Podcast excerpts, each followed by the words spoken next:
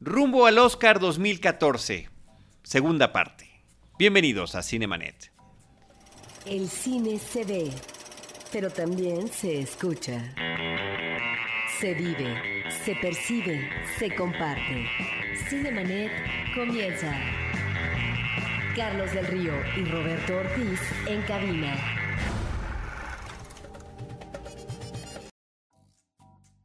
www.cinemanet.mx es nuestro portal, un espacio dedicado al mundo cinematográfico. Yo soy Carlos del Río y a nombre de Paulina Villavicencio y de Roberto Ortiz les doy la más cordial bienvenida y le doy la bienvenida a nuestros amigos en la cobertura cinematográfica, en la crítica cinematográfica. Josué Corro, ¿cómo estás? Hola, muy bien, muchas gracias. Ya haciendo las quinielas, apostando, metiendo el cochinito, fondo de ahorro, todo para esta, esta edición que no se ve tan complicada en cuanto a ese rubro como en otros años. Parece que hay demasiadas tendencias muy claras, Sí. ¿no? Vamos a platicarlas ahorita y también hablar no nada más de lo que creemos que va a suceder, sino de lo que queremos que suceda. Eso es Lo una que pregunta. debería, que es más complicado. Lo- pues lo que debería también es complicado, es igual de complicado que lo que va a suceder. No, yo creo que también digamos lo que queremos que pase. Tú, de corazón, ¿cuál es tu? Porque la quiniela cuando está el dinero de por medio, cuando está el honor de por medio, es decir, ajá, eres el que cubre cine y te equivocaste. Sí, es horrible cuando eso pasa. Bueno, es que bueno, es lo que más pasa. Sí, sí, sí, así de, Luego "No, les doy tú caso". sabías", y así. En, en el juego del Oscar siempre es cuál va a ganar y cuál debería ganar. O sea, Oye, es ¿cuál Pero- quieres tú que gane? Alejandro Alemán, ¿cómo estás? muy bien, muchas gracias eh, por invitarnos de nueva cuenta. Y este. Bueno, pues entonces no sé, ¿qué, qué va- qué- cómo le vamos a hacer? ¿La Vamos que a- vamos a debería o la que va? Vamos a platicar quiénes son, qué opinamos y qué queremos que suceda. Muy bien. Este, díganos rápidamente, Josué y Alejandro, eh, sus medios, dónde colaboran, qué Eh, hacen, a qué se dedican. Josué Corro. Yo a desvelarme. A desvelarme un poco. eh, estamos en arroba José-Corro. También en arroba Filmsteria. Y bueno, también pueden leerme en Time Out México, Cine Premier, Esquire. Y nada, nada más. Por, por el momento nada más. Muy bien. Y últimamente te has escuchado mucho en Cinemanet. Exactamente. Muchas gracias. Alejandro. Eh, bueno, yo soy conocido en los bajos mundos como El Salón Rojo, arroba El Salón Rojo. Y eh, escribo en 24 horas y en el Universal y en cambio y ahí donde se pueda. Pero bueno, síganos en arroba El Salón Rojo y ahí... Tú ahí das todas, tú ahí das todas Ahí las, las les digo pistas. por dónde, por dónde andamos. Lo que pasa es que das demasiadas pistas y demasiado frecuentemente. Ok, eso quiere decir que debo de tuitar menos. y demasiados temas. Es- eh, exacto, a veces, insisto, a veces hasta hablo de cine. Exactamente, exactamente. Bueno, muchas gracias de nueva cuenta por estar aquí. Vámonos ahora sí. Esto es la segunda parte del especial dedicado a los Oscars. Invitamos a los otros compañeros de la cobertura cinematográfica a platicar de algunas categorías. Algunas las compartimos. Eh, si les parece bien, arrancamos con la categoría de mejor actriz. Y aquí están nominadas Amy Adams por Escándalo Americano, American Hustle, Kate Blanchett por Blue Jasmine, Jazmín Azul, Sandra Bullock por Gravedad, Gravity, Judy Dench por Filomena y Meryl Streep por August Osage County, o como se llama en México, Las Vueltas del Destino. Ah, bueno, una candidata más para los peores nombres del año. Pero aquí creo que no hay mucha ciencia, ¿no? Exactamente. Creo que eh, alguien ha dicho en esta mesa que no va a ganar Kate Blanchett. Este, no lo comentamos. Este es- ah, no, habíamos comentado esa Deja categoría. en esta mesa en general, ¿quién, quién puede decir Sí, que, no, no, creo que, que no va a ganar? Bueno, supongo que debe de haber entre los adoradores de Gravity alguien que crea que, O de Meryl Streep que, también. que Sandra Bullock debería ganar. Ah, bueno, Meryl Streep. Y bueno, la verdad es que eh, básicamente, y para irnos rápido, si no gana Kate Blanchett, bueno, sí sería un robo similar a cuando no ganó... Pulp eh, Fiction. O cuando no ganó esta mujer de... Ay, se me fue... de- eh, Kevin. ¿Quién Tilda eh, Swinton? que- Tilda Swinton. Bueno, que no ganó. olvídate que no haya ganado, ni siquiera estuvo nominada. No estuvo Ah, bueno, sí, cierto. ni, siquiera estuvo, nominada. nominada. Es un, eso sí es un escándalo americano. exactamente. Pero aquí está lo, lo más eh, gracioso del asunto. Que la película estrenó tal vez agosto, septiembre, si no mal recuerdo, incluso en julio en Estados Unidos. Y desde el momento en que estrenó, lo que todo el mundo dijo es que va, va para Oscar, es una gran actuación. Y es interesante cómo después de tantos meses, es muy raro que una película que se haya estrenado en mitad del año pasado llegue con tanta fuerza a esta época de premiaciones. Y bueno, Kate Blanchett desde hace- lleva 6, 7 meses que nunca, que nunca ha bajado como la guardia y sigue siendo la gran favorita. Y no creo, y dudo que haya alguien que le pueda ganar. Yo insisto, una vez ya lo dije, creo que es la mejor actuación en mucho, mucho tiempo de una actriz. Por mucho mejor que Tilda Swinton, ya habíamos platicado. ¿Tú que crees que mejor que. Tilda Swinton? Ah, no sé. Qué fuerte. Yo, que- no, no, esa de Tilda Swinton me sigue despertando en las madrugadas, ¿eh? Sí. Creo que es, es que es lo que... Sí, es final de fotografía. Sí, puede ser, pero siempre creo que es más difícil hacer comedia que hacer drama. Y aquí Bueno, y este tipo de comedia, por además, dos lugares sí. completamente diferentes. Sí, es, Sí. eh, porque no es una comedia de risotada ni mucho menos. O sea, la, la- lo que estamos viendo es cómo esta mujer se, se- se va desmoronando poco a poco y de maneras muy sutiles además, ¿no? Yo veo una tragedia, ¿eh? El peinado, es, exacto. Que al final es una... Eh, muy en Woody. Allen, ¿no? Es eh, muy al estilo Woody Allen. Pero bueno, sí, en, en- en definitiva tiene... Va y debería ser Kate Blanchett. Si no sucede eso, bueno, pues ya. Y y puede haber un poquito de morbo. Ujú. Ha habido muchas como dimes y diretes sobre lo que puede decir en discursos y agradecería a Woody Allen después de todas estas Ah, semanas en que se ha hablado acerca de su pasado ahí truculento. Yo creo que sí lo haría, ¿no? Es... No, bueno, Eso es como otra cosa interesante que no tiene mucho que ver con su actuación, pero que circunda toda esta aura que tiene Woody Allen para bien o para mal. No, yo creo que sí. O sea, eh, el simple hecho de haber aceptado el papel, de, de haberse abierto la, la agenda, ella misma lo dice, ¿no? Pues, llega la, la invitación de Woody Allen y dicen, por- dices, por supuesto. Sí. Y, y- y sí, yo sí creo que, que- que sí le de- debería tal vez hacerlo. Quién sabe si lo haga, pero sí, yo creo que sí lo podría hacer y, y de sería aquí- entendible. Y de aquí la tienda todas han ganado, menos Amy Adams. Que lleva como unas, que serán cinco, seis. Lleva varias últimos- nominaciones. Pero en épocas muy recientes. Ujú. Entonces también como... No, no, no, no. No, no, no, no digo que se lo merezca, sino que es interesante cómo ha sido como caballo de batalla Debe y ser realmente nunca ha ganado. Digo, si no fuera por Kate Blanchett, ¿quién se lo tendría que llevar entonces? Judy Dench. Yo creo que Judy que- Dench. de plano. Sí, a mí me conmovió extraordinariamente su, su papel en la película de Filomena. Eh, más allá de lo que pude haber imaginado, a pesar de que pues lees, ves el tráiler de la película, lees de qué se trata, Te duermes un ya rato. conoces a Judy Dench, te duermes un rato. no, no, yo disfruté mucho la película, de verdad. Y la otra eh, actuación que es impresionante, Meryl Streep, otra vez, una vez más. Eh, ¿Ya la vieron? No. No. No, ah, bueno, ahí está, ahí está el problema. Pero yo les puedo decir esto. Una vez más, Meryl Streep demuestra ese talento tan extraordinario que tiene, esas transformaciones, esa versatilidad y esos etcétera, etcétera, etcétera, etcétera de su gran interpretación. Pero, de nueva cuenta, la película no está a la altura de sus interpretaciones.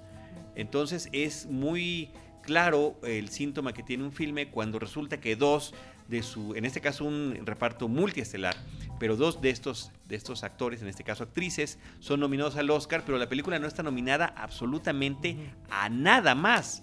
Ni a guion, ni a fotografía, ni a dirección, ni a película eh, y demás. ¿no? En el caso de Filomena eh, y de las otras películas están en la categoría de mejor filme, ¿no? Así que esto me, esto me parece muy interesante. Y Amy Adams, que yo adoro, me cae muy bien, me gusta cómo actúa, me gusta físicamente.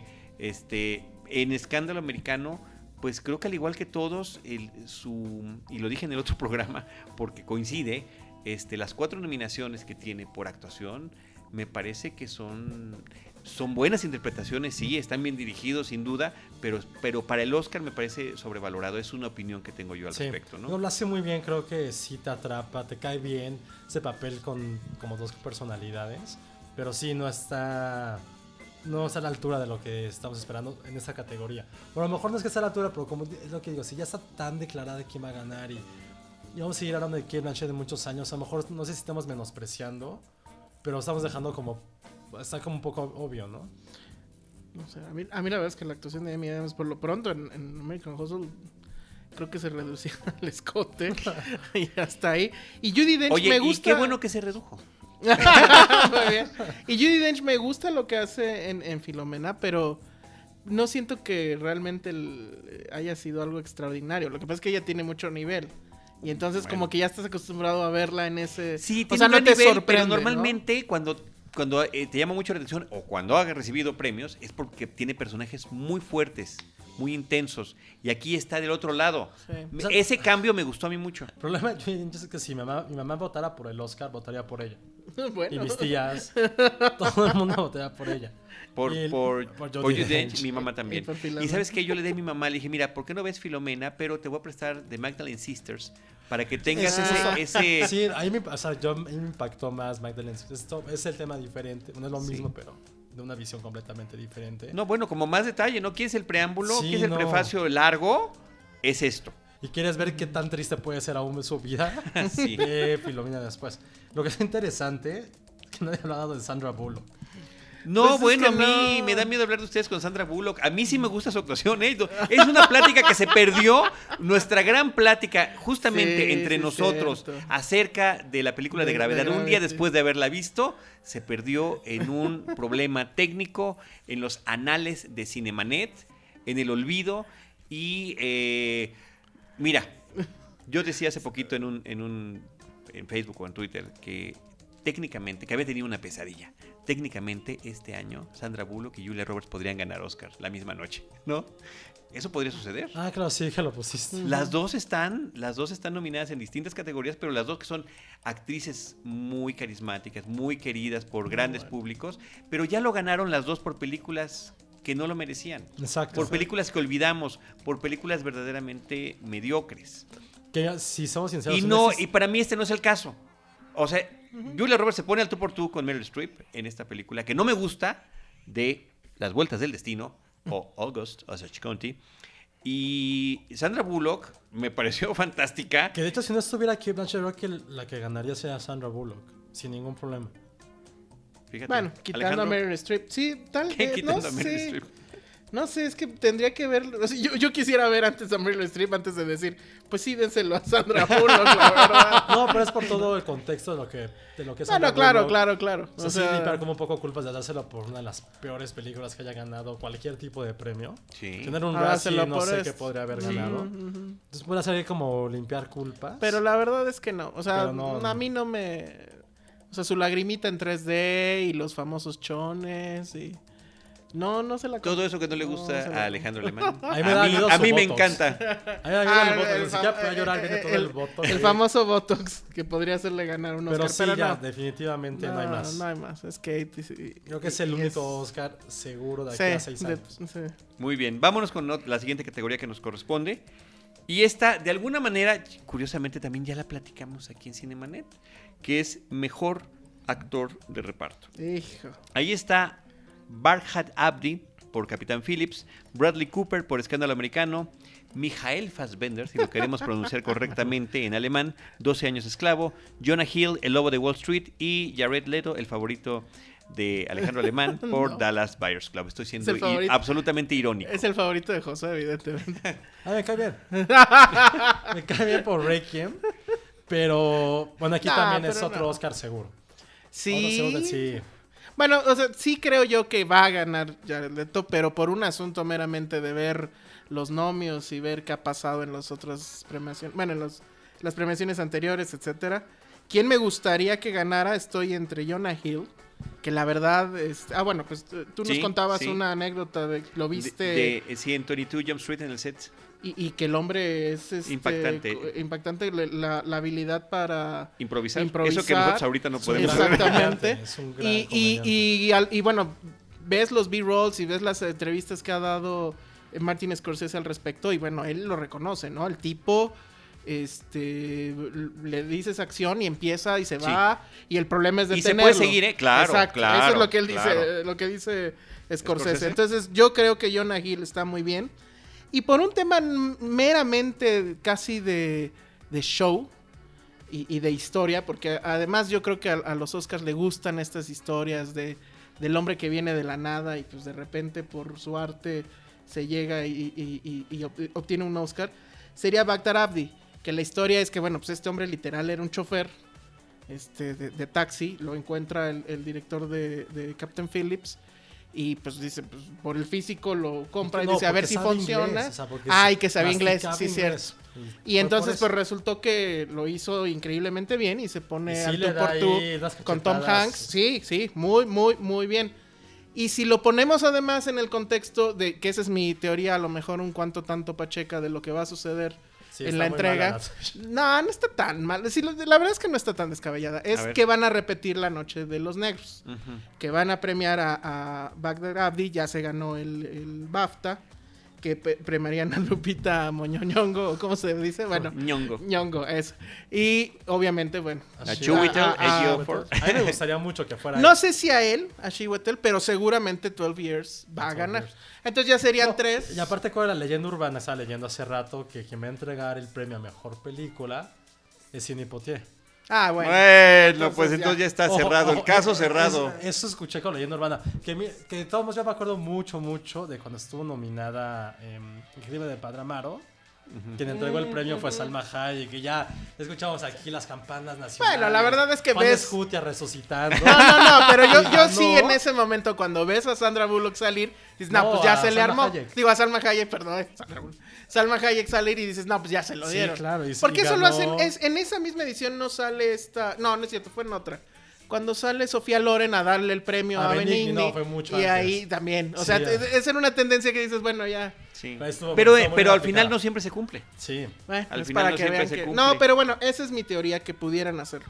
Yo en mi fuero interno me quedo con, con Jonah Hill. A lo mejor alguien diría es muy pronto para, para darle Ay, bueno, ese Jennifer Oscar, Lawrence etcétera. el año pasado. Pero exactamente. es- Entonces, una la verdad, en su momento. la verdad es que bien por él. Y Es- imagínense la fiesta con es cuál una, que es una armar. categoría muy, muy complicada. Ya Sí, está años Pero siempre, sido- no, desde hace más, Sí. Josué. Actor, te voy a decir una cosa, actor de reparto.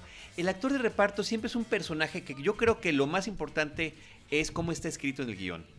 Y la importancia que tiene el guion. Porque puede ser el señor Miyagi, que es el que le tiene que enseñar al karate. Kid, Y nunca, y, lo- y en ese momento todos queríamos que el señor Miyagi se llevara el Oscar y que ganara. Y te había impactado su personaje. Bueno, no hicieron nada absolutamente después de eso. Yo creo que es el mismo caso de Barhat Abdi, es el mismo caso de Lupita Nyong'o. Eh, son esos, esos personajes que son más grandes que quien lo interpreta, que son demasiado atractivos, claro. Tiene que haber una congruencia entre ese personaje escrito y quien lo va a interpretar. Pero que después no necesariamente significa que, esos, que esas personas vayan a tener una trayectoria de actuación y que en verdad hayan demostrado Pues mira, que son actores. caso extraño fue, me acuerdo mucho de Christoph Waltz. Que decíamos, ay, ya, ya Tarantino Mm. descubrió y sacar su carrera. Pum, dos años después vuelve a ganar por la misma categoría. Y casi, casi. Sí, por el pero, mismo pero, pero, pero ahí hay una salvedad también la cuestión de la edad.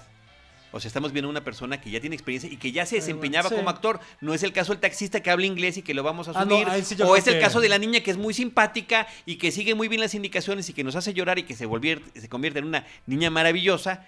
Y vuelvo a preguntar, porque lo hice en el programa pasado, ¿quién vio a Wallis? ¿Cómo se pronuncia? Ah. Kuben Wallis. Pasado. Shane Wallis en Dos años esclavo. ¿Sale? ¡Ah! Es la hija de Solomon Northup.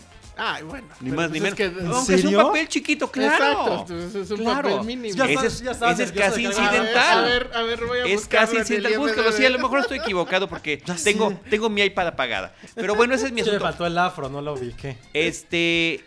Eh, yo le voy a Mijael Fassbender. Yo también. Le voy a Mijael. Ese está ahí, está mi corazón. ¿Sabes qué me Oye, pero recordó sí es muchísimo? Michael, No, no, no, bueno, pero se pronuncia Mijael. No, porque es irlandés. Porque es irlandés, Ah, bueno. no alemán. No, pero tiene sus orígenes alemanes. Bueno, déjame no, déjame no, disfrutarlo, déjame disfrutarlo. No, no, no. Es que yo soy fan de ese hombre. Ah, no, bueno, ya. A ver, este. Mijael Fassbender. o Michael Fassbender. Fassbender, ya. Fassbender. Sí, Fassbender también. me recordó, su personaje me recordó muchísimo. Sí es. Ya lo, Sí ya es. lo busqué en IMDb y efectivamente. ¿Cómo, ¿Cómo se llama? Será? Eh, eh, eh. Es Margaret Northrop en 12 Years a Slave. Nada más Perdón. quiero ver la, la foto. no está. No, pero no, bueno, pero no. Ah, no, no. no. Pero bueno. Ah, ¿A quién te reconoces? Ok. Yo creo que vas a, creo que también medio coinc- bueno, A Ralph no. Fiennes. En la película Sí. de Steven Spielberg. De la lista de Schindler.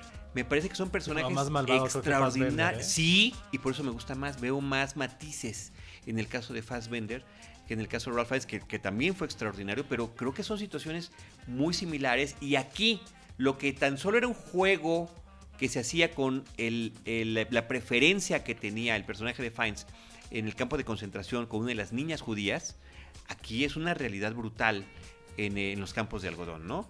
La verdad es que, bueno, yo la, yo la primera vez que la vi, ya la vi dos veces, no, no compré mucho la actuación de Fassbender, pero ya te fijas justamente en las sutilezas.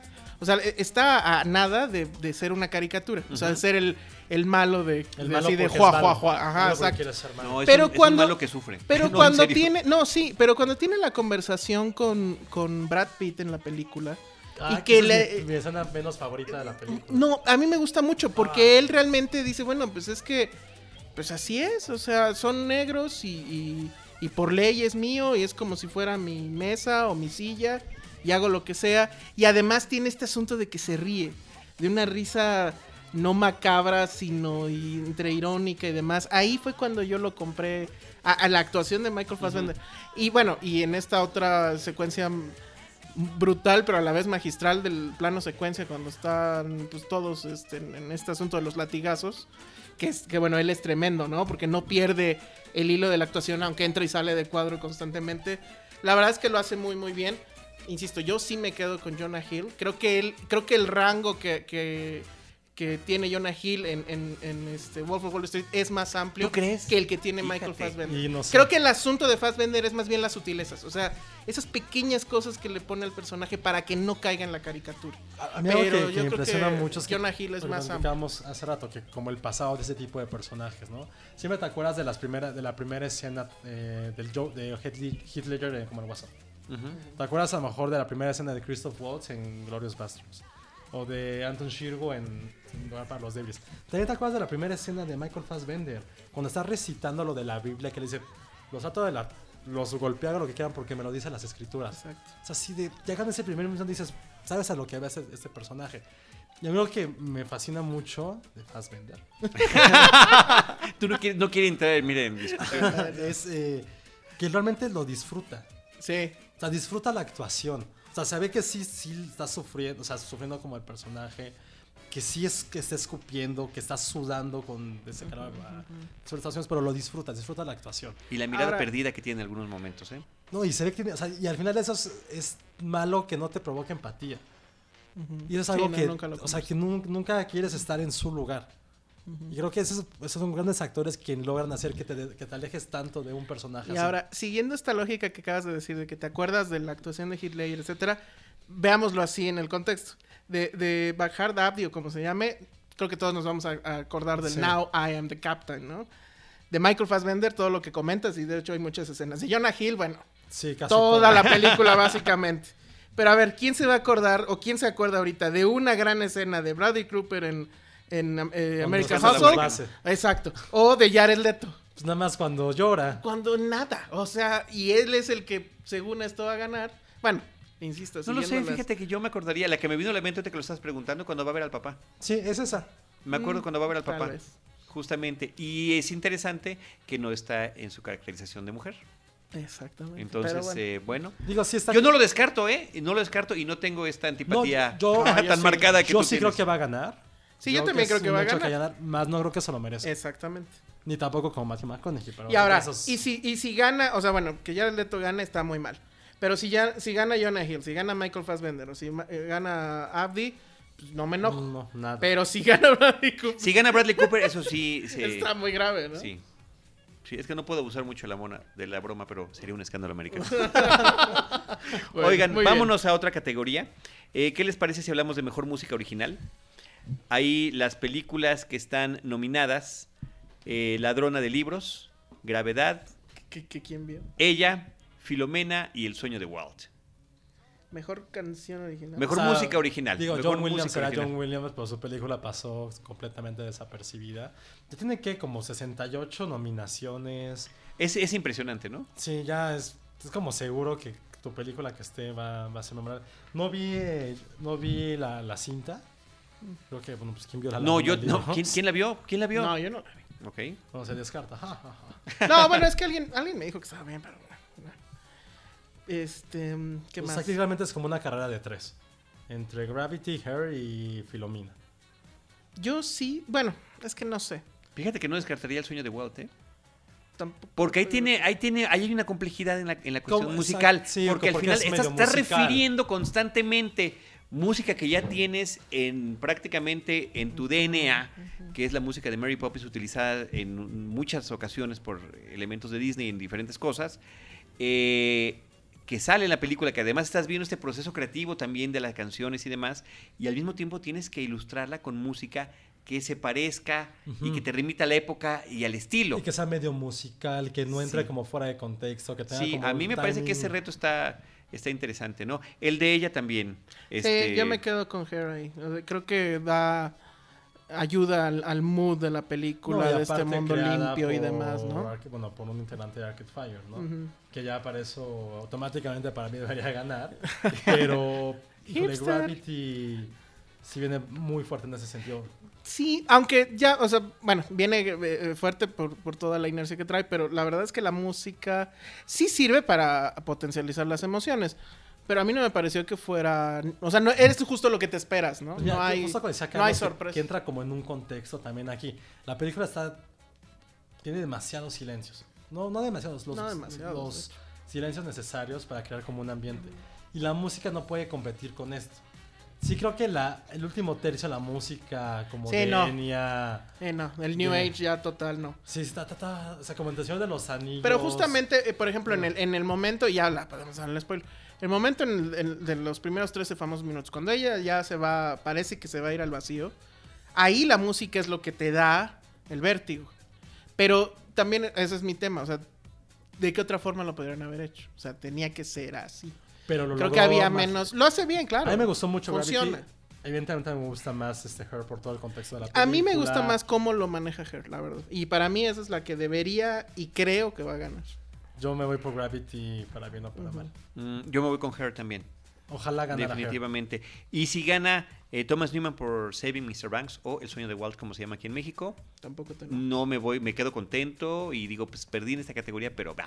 Ya nada más porque Venga, puse Gravity en la verdad. Eh, Yo sí lo Yo, siento. yo, qué bueno que no le he cerrado todavía. Este, vamos a hablar de eh, la categoría de mejor maquillaje. El mejor maquillaje está Pues Dallas Buyers Club. El abuelo sinvergüenza. El abuelo sinvergüenza y el llanero solitario. O sea, Pacific Yo- Rim no tuvo categoría- una sola nominación y el abuelo sin vergüenza creo que tiene dos, ¿no? Bueno, No, una. una. Ya fue como categoría que podrían eliminar sin ningún problema de esta edición, ¿no? Ahora, lo que no entiendo es cómo es que en esta no entra American Hustle, Sí, justo. ¿no? Las mejores películas. Porque es maquillaje y vestuario. Y vestuario, sí, es este. No, y, y- Ni no, y- gas. y cabello. Este. Pelu, justo entonces. Ajá. Sí, me- pelucas, sí, sí. si alguno debería haber entrado, tienes toda la razón. Pero también cualquier película de las de época, ¿no? Bueno, Al pero es que en de ese caso sí era más notorio el, el pelo de, de queso Oaxaca de este... De Christian De Bale. Christian Bale, Sí, ¿no? ahí sí está muy bien aprovechado y no lo están utilizando tanto. Digo, a lo mejor dijeron, pues es que se nota mucho, O pero bueno, en el tema. en dado caso, el hobby tampoco entró. Ah, Bueno, pues Pero creo ¿cuál, que está pues? muy claro que es Dallas Buyers Club, Sí, ¿no? Sí, o sea, si fuera este Jackass hombre- Presents Bad Grandpa, pues entonces ahí sí nos vamos No, para no son los atrás. MTV. O el llanero solitario. No pues, son los MTV no, también. son como dos, son dos películas de MTV y una. Nah, Esta- nah, esta llanero solitario categoría- es bueno. Esta categoría parece de broma, ¿no? Sí, De verdad. Pues es para la industria, para que Lancome. pero nada más tres Y no, películas. y no me da risa. tres fuera Pero de- normalmente así es, ¿no? Es, esta es de tres, Sí. la, de, la de maquillaje. Y, y pasa así, las que no, las que bueno, ya con esto pueden presumir en su cartel, este, con una nominación al Oscar y no dicen de qué, ¿no? Pero, pero pues sí, tendría que ser Dallas Buyers Club. Sí, no hay mucho como que agregar de, No. de esto. Nada, nada. Vámonos a mejor película extranjera. Ah, pues ahí. Mejor película extranjera. Eh, Bélgica, Italia, Dinamarca, Camboya y Palestina. Eh, yo desde que salieron las últimas nueve que estaban, ya ven que van avisando los miembros de la academia a través de boletines quiénes van quedando. Cuando quedaron nueve no quedaba ninguna de habla hispana ya. Eh, ya habían sido eliminadas. Y eh, pues parece que la, la- la casa, que creo yo que debería haberse llamado la cacería Jackten, es como una muy fuerte contendiente, ¿no? Mm, A mí me parece bastante claro y creo que tú estás con- conmigo en esto, Josué, que va a ser The Great Beauty. La, La la Grande belleza de, de Sorrentino. No sé si, si ya la viste, Carlos. Bueno, ese es el asunto. Todavía no la veo. Porque ya que la veas te vas a dar cuenta que... Sí, yo también cuando vi la Sí. casa dije, pues así me quedé pues como pasmada Es en, el, muy en- buena en película. el asiento y sudando frío que dije, si esas películas que dices, chin, si me pasaran yo que conozco, ¿qué hago? Eh, sí, fal- faltaron muchas películas al final como... Bueno, eh, tal vez aquí la que se extraña es la vida de Adele, pero no entró Sí, no, por sí. este tema de que no estrenó en Estados Unidos a tiempo como para ser también. considerada. Entonces seguramente lo intentará para el año, el año que entra. Que, que eso y fue a lo que ver le pasó si a la no- casa. A final Ah, de cuentas, hecho, es exactamente lo que le pasó a la casa. Pero la verdad es que no habría, yo creo que no habría este injusticia en el sentido de que va a ganar The Great Beauty a la casa. ¿eh? A mí también me parece que la casa es una gran película, pero The Great Beauty creo que sí pasa un poco encima de ella. Eh, Fue interesante, por ejemplo, en los BAFTA esta, esta categoría donde estaba The Great Beauty, la casa, Adele y creo que había, ah bueno, y Amour Amor. y terminó ganando Amour, ¿no? Que, porque la verdad es que ahí, ¿cómo le haces, no? O sea, ¿a, a cuál de las cuatro se lo das sin que yo hubiera decretado empate, Empate. a las cuatro y, a- y ahí nos vamos?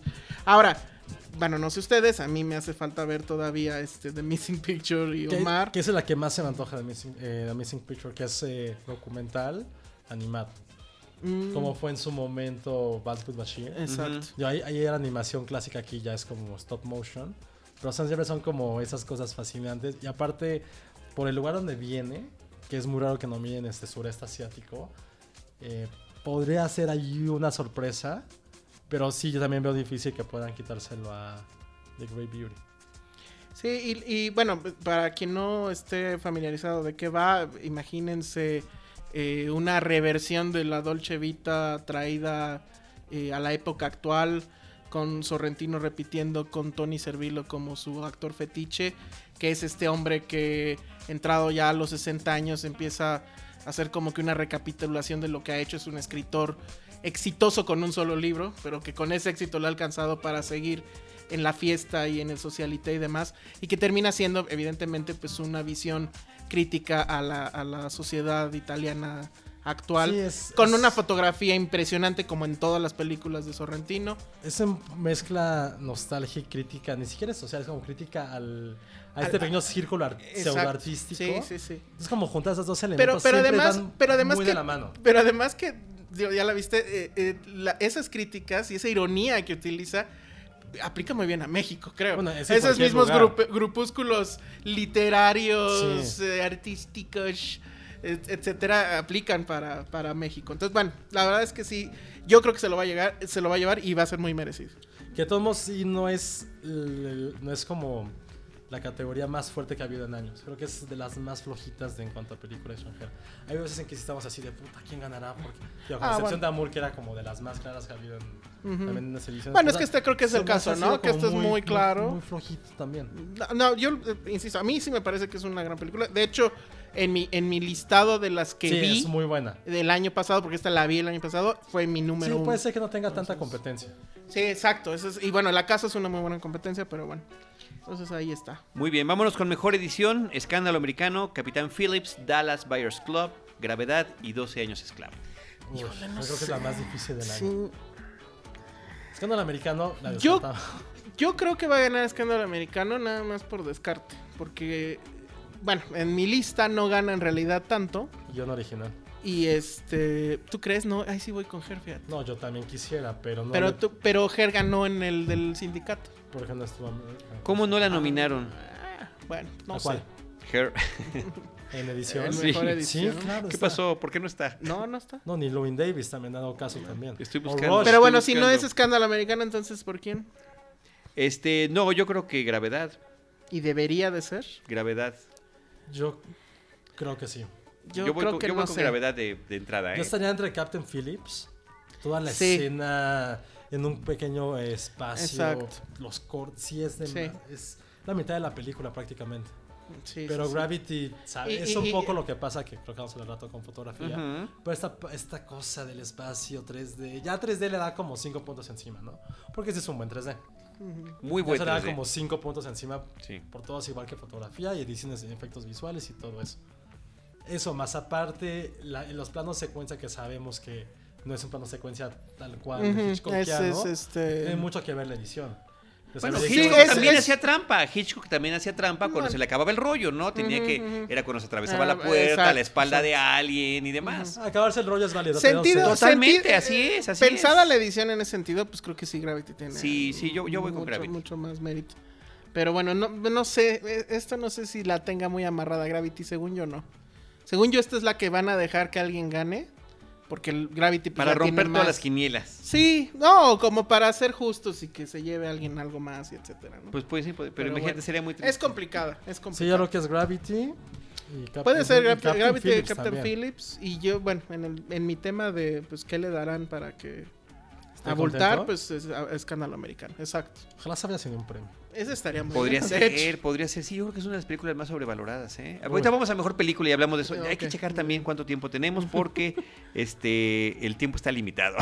Mejor diseño de vestuario. Escándalo americano, El Gran Maestro, El Gran Gatsby, La Mujer Invisible y Dos Años Esclavo. Eh, no sé, porque no encuentro la... La- ah, ok, ya encontré, ya encontré la lista.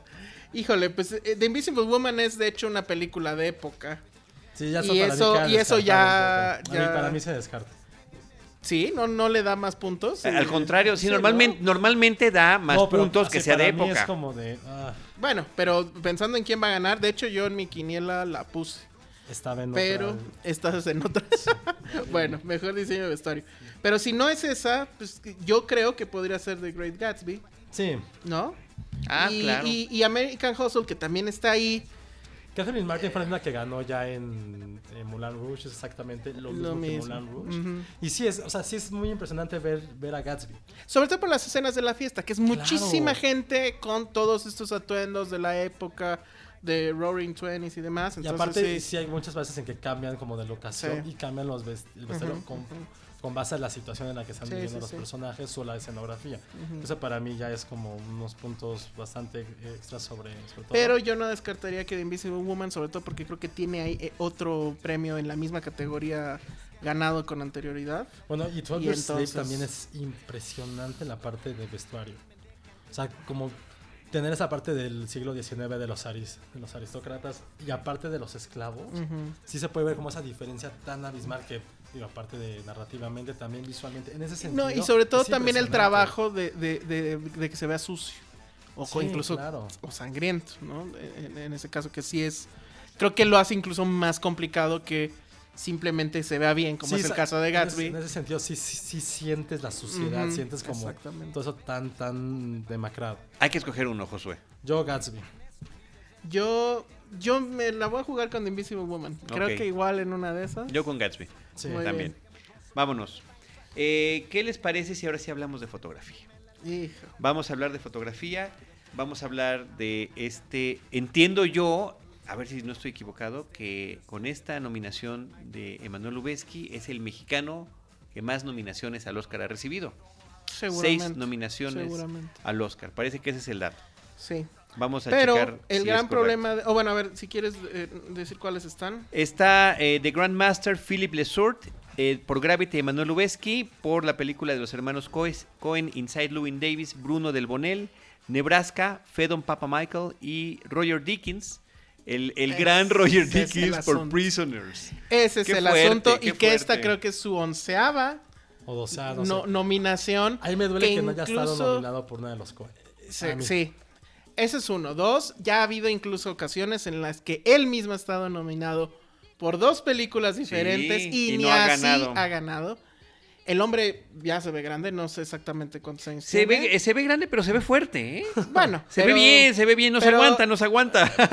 No, pero quién, pero nos aguanta más Lubeski bajo esa lógica. Sí, claro. Y entonces ahí es donde yo creo que podrían hacer finalmente. Ojalá que no, ojalá que no. Yo les voy a recordar. En, esa, en ese- en esa plática perdida, pero además fue antes de la grabación perdida, saliendo de la película, les dije, yo no sé qué vaya a pasar, pero lo menos que pueda suceder es que No le Lubezki se lleve el Oscar, antes de nominaciones y demás. Hijo. Y tú te quejaste porque dijiste, pero es una fotografía de algo que no existe.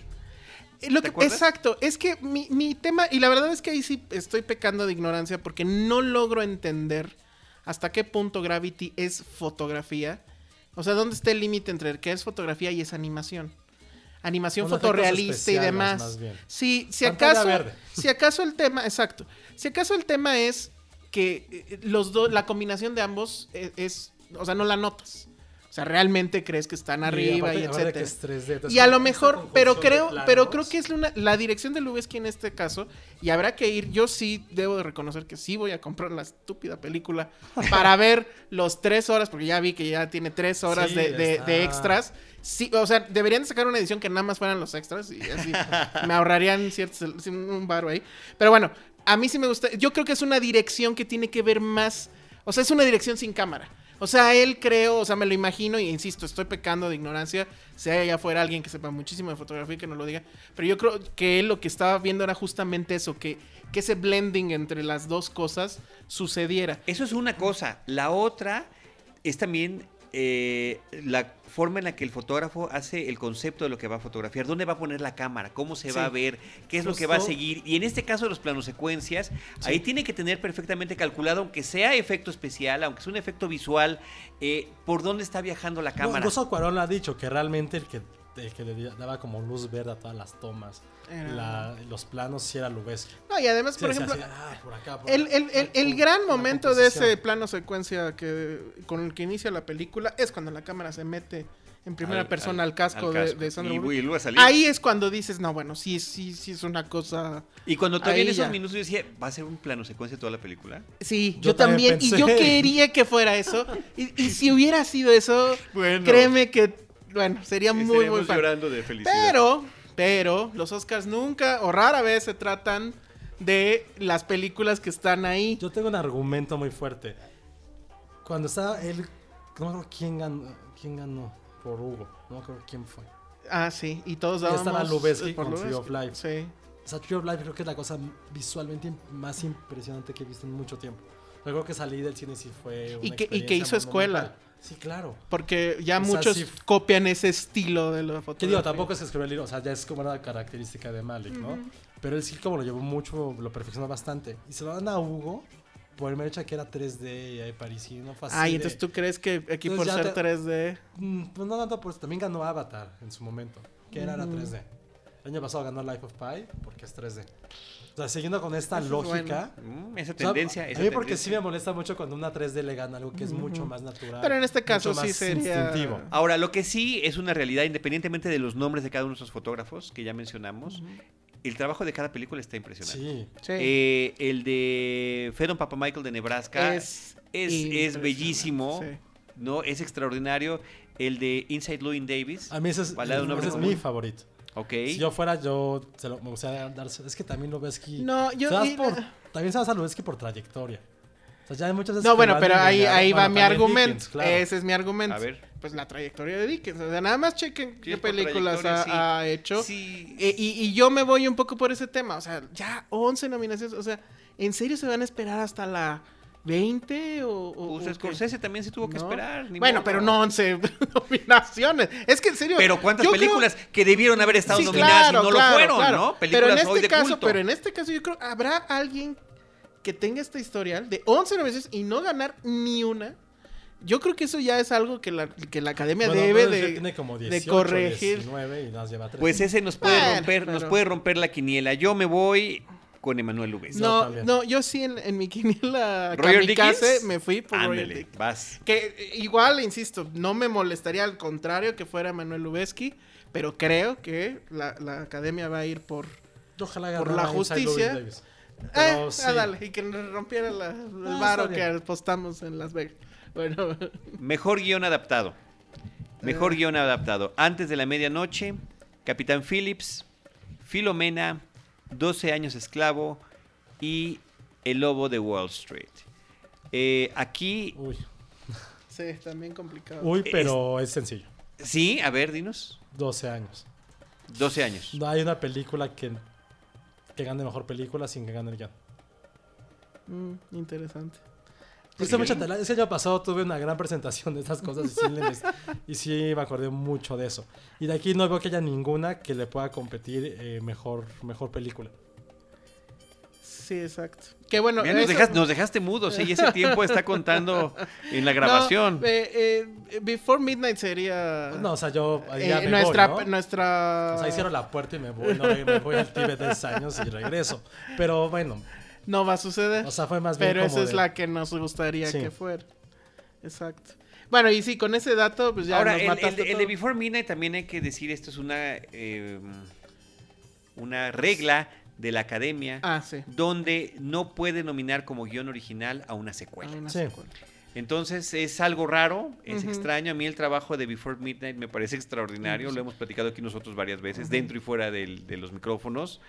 Eh, el- el- lo que pasa es que es un fenómeno único y extraordinario el que estos eh, creadores, incluyo al director Richard Linklater y a sus estrellas, colaboren tantos años juntos, 18 años juntos, y ya sean parte eh, juntos de la creación del propio guion, ¿no? Lo bonito que esté nominado es que vamos a ver a Julie Delpy en la... Bueno, yo voy a ver a Julie Delpy en la, en la alfombra roja. Josué se va a fijar en Ethan Hawke. Ah. Y, este, y bueno, ya por lo menos eso. Pero bueno, siguiendo esa lógica que comenta José y que efectivamente creo que nos mata los argumentos, pues tendría que ser 12 Years a. Y hablando de argumentos, eh, otro dato curioso que se repetirá ahorita en la siguiente plática de, de las, de las otras nominaciones es que de estas eh, cinco películas, cuatro están basadas en hechos de la vida real, ¿no? Exactamente. Nada más También es- Before Midnight, De alguna manera Before Midnight, pero ya es, ya es ¿no? una consecuencia de haberse de haber sido basado Sí, en, un- claro, no, no, en una es- anécdota de la vida real, ¿no?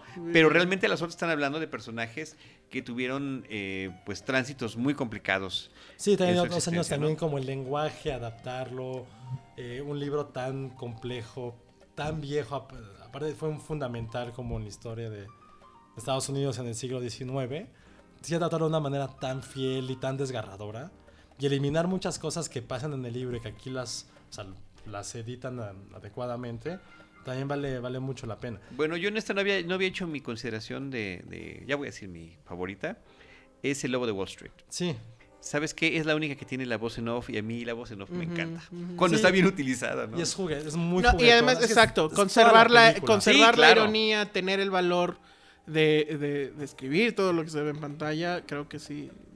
Sí, yo también, yo también estaría por ahí. Pero bueno, ese dato de que Sí, ese dato nos no dejó fríos. ¿eh? sabía, Nos- nos- entonces, nos- Ahí que está. tiene una obsesión por los guiones antes. Muy bien. Bueno, diseño de producción, mejor diseño de producción. American Hustle, Escándalo Americano, Gravedad, El Gran Gatsby, Ella y 12 años esclavo. Pues puede ser el Gran Gatsby por las mismas razones que, Sí. que vestuario, vestuario. y demás. Lo cual creo que no estaría mal. Esta se- Escándalo esta la americano. conocías como la escenografía. Exacto. Es como todo aquello que, que se ve. Sí, sí, sí. Sí, porque es que el nombre de diseño de producción es como de. ¿Eso Y, qué? y, y, y bueno, no, la verdad es que. eh, Bueno, el look es el look de la película, de Sí. alguna manera, ¿no? Por supuesto. Aquí Por lo- ejemplo, ella tiene un gran diseño de producción. ella tiene un extra. Y tú dices, bueno, es algo que se nota, que no se nota, que es casi el ahora y no lo es, que sí es Los Ángeles, pero bueno, en realidad está combinando dos ciudades. Está padrísimo. a mí me Pero- molesta porque es un anuncio de Apple. Entonces, digo, bueno, No, sí se, me- no a mí se sí me quebraron mucho la cabeza. A mí sí me gustó porque es como romper un poco el paradigma del sci-fi oscuro. Y Escándalo Americano se inserta en estas idealizaciones de épocas, ¿no? Sí, exacto. Entonces, porque es todo más brillante, porque ves una película de la época y no está tan brillante y no están tan anchas las corbatas y no están tan acampanados los pantalones, pero este lo idealizas a través Los del escotes, cine, ¿no? los escotes, los Y los escotes no está, parece que no estaban tan aquí escotados. es Flavio, o sea, lo que yo he pensado siempre es cuando alguien te pregunta, ¿y uno qué tal? ¿Cómo está ambientada? Así, ah, bueno, en los 70. Entonces, en los 70. Hasta ahí se acaba tu argumento, ¿no? De Gravity, ¿qué dices? Eh, eh, creo que esa es la que menos. o sea, Por ejemplo, de. Haircut podrías decir, ah, es que es el Hay como que le dices un poquito más de galleta, ¿no? El futuro, pero se dicen así, como los comerciales de Apple. Ya, Sí, ya con eso. La describiste de cierta manera, no fue nada más mencionarla. De 12 años es un poquito más... Ayuda mucho a la historia, pero no es tan fundamental. Y lo malo de Gatsby... Creo que sí ¿Lo ayuda. malo? ¿Lo malo de Gatsby? O sea, lo malo de Gatsby es que luego que te acuerdas de la película es eso. Es eso, exactamente. Lo malo de- que, para que- Gatsby. que pensando, claro. que pensando en, la, en la escena más. que para mí es más impactante de, de, de 12 Years a Slave, que es cuando él está colgado del, del árbol. Y, y- y que en esa escena influye mucho que se esté escuchando el- la, la naturaleza y que se vea el- ese sol magnífico cayendo sobre el árbol y todo lo que se ve atrás. A mí me parece, bueno, en ese sentido podríamos pensar que eso, a mí me parece que es un muy buen diseño de producción, ¿no? Sí. Porque busca justamente Pues el, contraste el contraste, entre justo. la brutalidad que sucede eh, eh, con la comunidad y el lugar hermosísimo en el que están y que es un infierno, ¿no? Entonces, eso creo que le daría ciertos argumentos a, a 12 Years Slave. Pero igual, igual yo creo que va a ser este Gatsby. justo Yo, yo quisiera ¿no? que fuera Gatsby. Y digo, y no te, o sea, sí está, pens- Pues está, pensado bien, para eso. no pasa nada, exacto. Ese es, ese es el tipo de Para categorías para esas, cate- para esas películas, exacto. Vámonos ¿Quién a otra sale que en- tiene ¿Quién sale en Gatsby? No te preocupes, quieres ver los vestuarios. Mejores- Bueno, sale DiCaprio. Ah, sí, sí. mejores efectos visuales. Gravedad, Bueno, El Hobbit, La desolación de Smog, Iron ya. Man 3, El llanero solitario en la oscuridad de Star Trek. A mí me parecería más grave que no ganara esta Gravity que la de fotografía, francamente. Sí. Eh, O sea, ahí sería de sí. gravedad, sería un asunto de Sería gravedad. un asunto de gravedad y, Ciertamente. y de... Lo que pasa es que aquí estamos hablando de innovación también eh, a la hora de filmar y me parece que eso es importante y que eso también influye en la siguiente categoría que va. Y ya lo dejamos ahí, ¿verdad? Sí, no hay- no hay no hay más nada que más que decir. No hay agregar. más que agregar. Eh, en la siguiente categoría de dirección. David O. Russell por Ah. Escándalo Americano, Alfonso Cuarón por Gravedad, Alexander Payne por Nebraska, Steve McQueen por Dos Años Esclavo y Martin Scorsese O sea, por el lobo, por el lobo de Wall Street. Martin Scorsese. Martin Es- Scorsese. Para mí es increíble que este hombre de setenta y tantos años tenga todavía el brío para dirigir algo como Wolf of Wall Street y que no le quite una sola coma, que no le quite un solo desnudo, que haga toda esta revolución que se muestra eh, de estas bacanales en los años 90, los brokers y demás, que lo haga con, o sea, a pesar de que es una película en cierto sentido sucia o medianamente vulgar, que lo haga de, de- esta manera tan magistral, a mí me parece que eso este, se lleva de- de calle a los demás. Obviamente voy a ser muy impopular por lo que estoy diciendo, porque bueno, pues ahí está, ahí está gravedad, ¿no? Pero a mí sí me parece que él, él es el que debería de llevárselo, no va a suceder, pero creo que ese Oscar eh, tiene su nombre. Pues mira, yo creo que de los cinco, cuatro realmente lo merecen en, su- Sí. en la forma distinta en la que lo están, en los, en los que realizaron sus películas. Alfonso Cuarón por Gravedad, Alexander Payne por Nebraska, Steve McQueen por Dos Años Esclavo. Excluyo a David O. Russell, aunque se elogia muchísimo que logra mandar a nominaciones al Oscar a sus actores. Este, yo es una película que siento que está muy sobrevalorada y de alguna manera también un poco Dos Años Esclavo, ¿eh? Siento que ahí está No. pesando mucho la cuestión temática, el, el- el con- el- el tema de la esclavitud, de la, hablabas tú eso, la para mí- limitad de las, de las libertades sociales y demás. Para mí Steve McQueen merecería el premio, para mí. La forma en que dirige es... Ahorita la vamos a hacer, es, es- son contrastes. O sea, logra esta brutalidad al mismo tiempo te hace sentir. La forma en que dirige a todos los actores, creo que es, el, es, es mejor cast que el de eh, Escándalo Americano. Totalmente.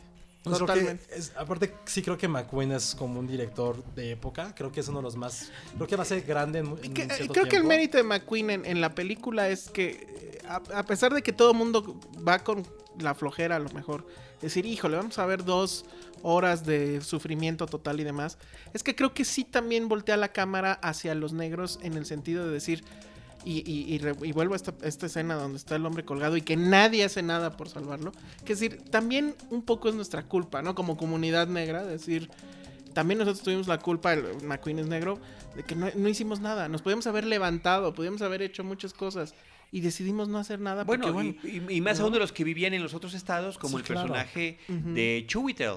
O sea, él vivía su vida tranquilamente no, y además y en su propio hombre- país estaban pasando esas cosas. Y además es también por eso es muy interesante la película y yo no la descarto ni la considero sobrevalorada y si gana no me molestaría porque esa, esa situación creo que no se había visto en el cine de, de- de esta temática de la esclavitud.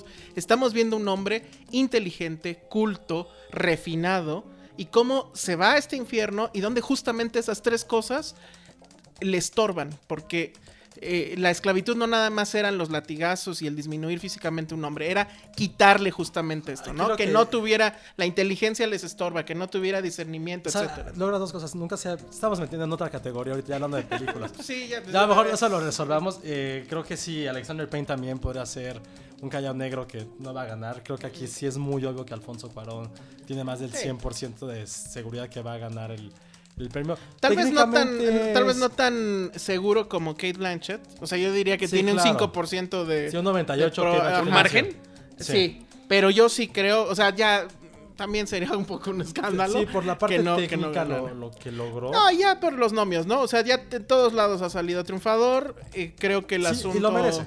Sí, lo merece. Sí, lo, sí, lo merece, pero lo que, los, los que tiene ahí al lado, creo que sí le hacen sombra fácilmente, ¿no? Bueno, y qué padre que esté en una no categoría competida y que no sea algo. A mí no se Pero a me mí me hubiera gustado competida. que estuviera ahí por otra película. No a mí por también. esta. Pero no creo que lo tiene nada complicado. Sí es un hecho que a Scorsese no se van a dar jamás por esta película. No, por esta película nunca.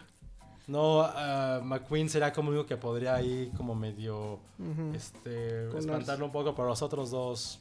Sí, no. No, ya van, se van a dar a Russell ya mejor, vámonos. Ah, todos. bueno, ahí yo tiro la tele. Dediquémonos a ver a Ojalá que no, porque ya cada vez cuestan más. Y no estuvo televisiones. Derbez, que es lo peor, ¿no? Sí, Sí, qué qué, lástima. qué mal, ¿no? Bueno, vámonos Qué ya. mal por los Facebookers. A lo bueno, tenemos cinco minutos. Muy bien. Uy. Cinco minutos, Un Escándalo minuto Americano, película. mejor película, Ah, no. nueve películas quedaron nominadas, Escándalo Americano, Capitán Phillips, Dallas Buyers Club, Gravedad, Ella, Nebraska, Filomena, 12 años esclavo y El Lobo de Wall Street. De nuevo, yo me voy por Wolf of Wall Street en mi fuero interno, pero no va a suceder.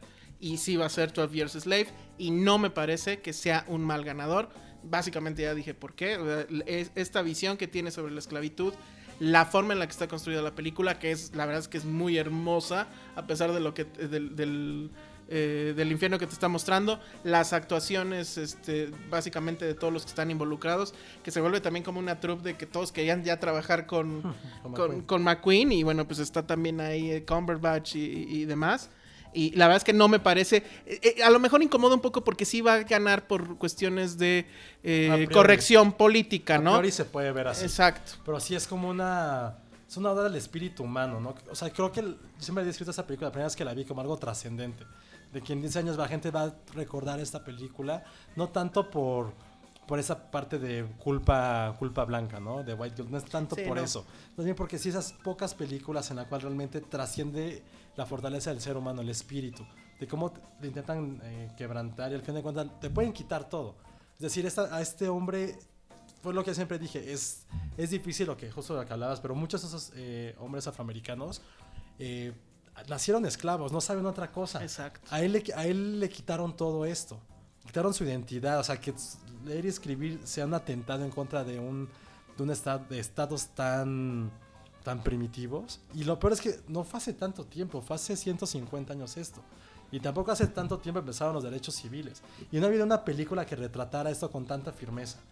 Y lo hace de una forma de vista, ni siquiera es tanto del morbo. Es más bien de alguien que logró sobrevivir, contar su historia y que puede ser la de, o sea, toquemos madera de cualquiera de nosotros. Y siempre he dicho, una película que realmente te eleve como ser humano, artísticamente o, pues, o como quieras ver, mentalmente, es aquella que al dormir la sigues pensando. Y yo, 12 vs. Slave, o sea, ya la vi dos veces también. De repente estoy... Oye, pero a ver, más allá, cosas. y más allá de ese tema poderosísimo, importante, trascendente, y bueno, nadie lo puede cuestionar. Nadie lo puede cuestionar, pero, Pero- nada más formalmente. Como cinéfilo, como espectador, voy a ver una Sí. película que se llama 12 años esclavo. Sí, y me entero que los 12 años que transcurrió este hombre como esclavo, pues nada más por el título, porque yo, el paso del tiempo, Nunca lo sentí. Yo no sabía si el señor llevaba una semana o un mes allí cuando cambia de dueño eh, o cuando le suceden tal o cual cosas en este itinerario que vive. ¿Sí me explico? Pues yo también creo que o sea, estar en ese lugar tan, tan inf- un infierno, pues ya lo que más importa es el tiempo, es más bien Justamente, cómo porque, logras sobrevivir. a porque eso. ese es el Sí, tema. pero No, no- es que no ese es- sé, es, no que si eso, es por eso, eso, eso no creo que sea un error. Porque no, no creo que... Te convenzo. El asunto, el asunto de ser esclavo es que justamente el día siguiente va a ser igual al anterior. Y, y- y al siguiente, y al siguiente, y al siguiente. Porque lo único que haces es obedecer, no pensar, no tomar decisiones. Lo único que tienes que hacer es escuchar, hacer y volverte invisible. Y eso, pues hace justamente que el tiempo, pues se vuelva relativo. Porque ya todos los días son iguales. No Entonces yo no creo. como ya. Sí, exacto, que ya. Por cierto, Pero a donde, ver, donde sí dinos- entendemos, dinos donde sí entendemos el paso del tiempo. Ahora- no, yo eh, si hubiera percibido que la historia era y esto obviamente está centrada en el personaje de Chiwetel Ejiofor, sí, pero de repente también estamos viendo la perspectiva de los amos. También estamos viendo la perspectiva del personaje de Benedict Cumberbatch. Y también estamos viendo la perspectiva de Fassbender. Eh, también ahí debería de verse esa transición temporal. No, yo creo la película está vista con los ojos de- de- del protagonista de Definitivamente, Solomon, ¿no? definitivamente, Entonces pero creo nosotros que, también creo de repente lo vemos Ahora, desde la entiendo, perspectiva entiendo de los también otros. la otra parte que es decir, bueno, en el futuro a lo mejor no sé si la vamos a recordar, no sé si la compraríamos en Blu-ray, no sé si la volveríamos a ver en la casa, decir una tarde. ¿eh? O sea, a lo mejor ahí aplicaría cualquiera de las otras, ¿no?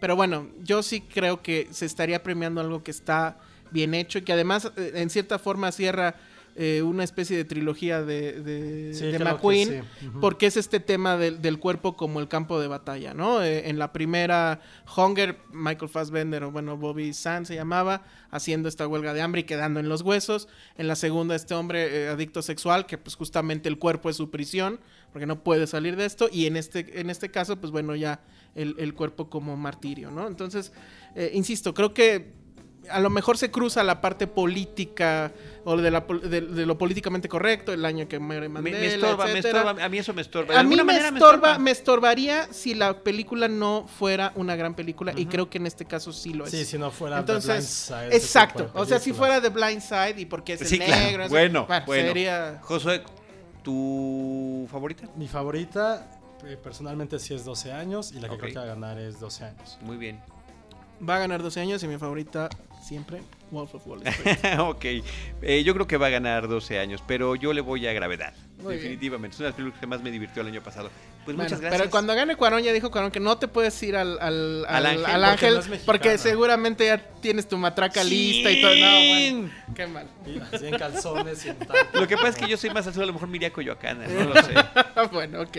Bueno, pues muchísimas gracias. No, al contrario. Alejandro Alemán, El Salón Rojo, Josué Corro, Gracias. Josué Corro, Y arroba Filmsteria también. arroba Filmsteria. Muchas gracias. Nosotros en Cinemanet, Paulina Villavicencio, Carlos del Río y Roberto Ortiz les damos las gracias. Arroba Cinemanet en Twitter, facebook.com diagonal Cinemanet y Cinemanet1 en YouTube. Nos seguimos escuchando en este espacio con cine, cine y más cine.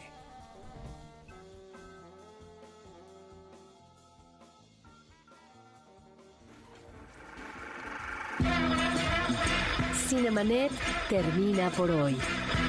Más cine en Cinemanet.